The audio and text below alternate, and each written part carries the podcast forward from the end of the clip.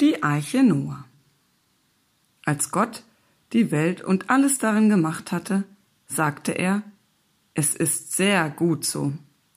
Doch dann bemerkte er, dass die Menschen seine Welt überhaupt nicht liebten. Sie waren nicht gut zueinander und auch nicht gut zu seinen Geschöpfen. Deshalb beschloss Gott, eine große Flut über die Welt zu senden, die alles wegwaschen sollte, damit die Welt von vorn beginnen kann. Aber Gott sah eine gute Familie. Noah, seine Frau und deren Kinder. Diese Familie ging ihren Weg mit Gott und Gott ging seinen Weg mit der Familie. Und so erzählte er Noah, was er tun sollte. Noah sollte eine Arche bauen, einen großen Kasten aus Holz, ein Boot. In dieser Arche sollten er, seine Familie und alle Tiere der Welt vor der großen Flut geschützt sein. Noah tat, was Gott ihm gesagt hatte und baute die große. Und während er sie baute, kamen Tiere, aus allen Himmelsrichtungen kamen sie, immer zwei, von jedem ein Paar, ein Männchen und ein Weibchen. Elefanten, Löwen, Bären, Giraffen, Nilpferde, Zebras, Hasen, Eichhörnchen, Eulen, Raben, Mäuse, Feuerkäfer, Schnecken und Ameisen.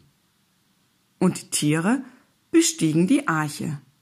Zuerst die Elefanten, dann die Löwen, danach die Bären, die Giraffen, die Nilpferde, die Zebras, dann die Hasen und die Eichhörnchen, danach kamen die Eulen, die Raben, die Mäuse und dann die Feuerkäfer, die Schnecken und zum Schluss die Ameisen. Als alle Tiere, Tiere sicher darin waren, stiegen auch Noah seine Frau und die ganze Familie hinein. Als die Eiche verschlossen war, ließ Gott es regnen. Es regnete und regnete. Zuerst bildeten sich Pfützen, kleine und große, die immer größer und zu richtigen Seen wurden, bis die ganze Welt vom Wasser bedeckt war. Und die Eiche schwamm auf der großen Flut. Gott ließ es und regnen. Vierzig Tage und vierzig Nächte ließ Gott es regnen. Doch dann hörte der Regen auf, denn Gott hatte seine Geschöpfe nicht vergessen.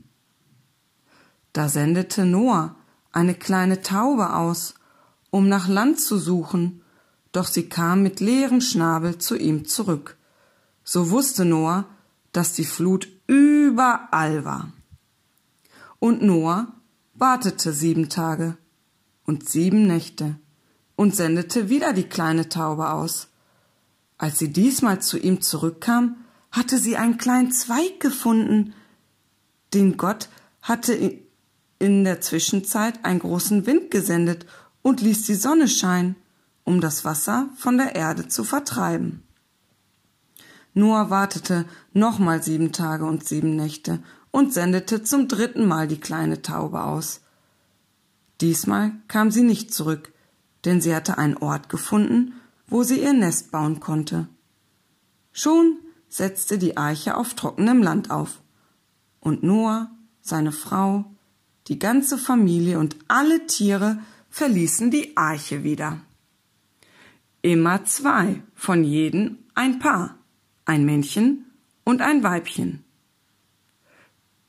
Die Elefanten, die Löwen, dann die Bären, die Giraffen, dann die Nilpferde, die Zebras, danach die Hasen, die Eichhörnchen, die Eulen, die Raben und dann die Mäuse, danach die Feuerkäfer, die Schnecken und zum Schluss die Ameisen.